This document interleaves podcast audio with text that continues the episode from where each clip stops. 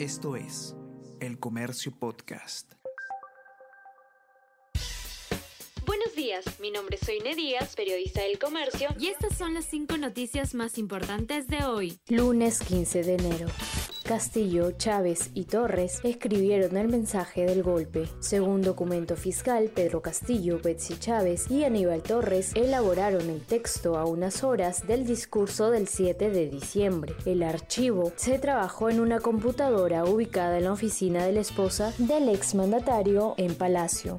Regiones del norte son las que tienen mayor brecha de género. La Libertad, Lambayeque y Tumbes están en los primeros lugares después de Apurímac, ese data analizó ocho indicadores de los sectores salud, educación, economía y participación política. 9,4% es la tasa de analfabetismo de mujeres mayores de 15 años. En hombres es 3,2%. Además, el 30,6% de mujeres en el país no tiene ingresos propios. En varones, el porcentaje es de 12,4%.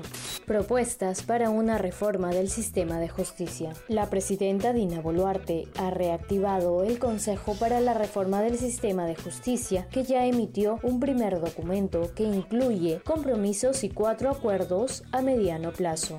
El centro de Lima resurge con inversiones en viviendas y comercios. A tres días de su aniversario, Lima vive una etapa de apuestas inmobiliarias y recuperación de edificios.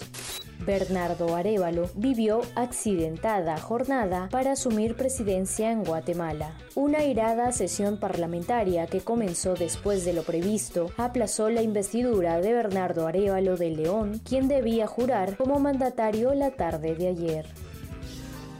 El Comercio Podcast.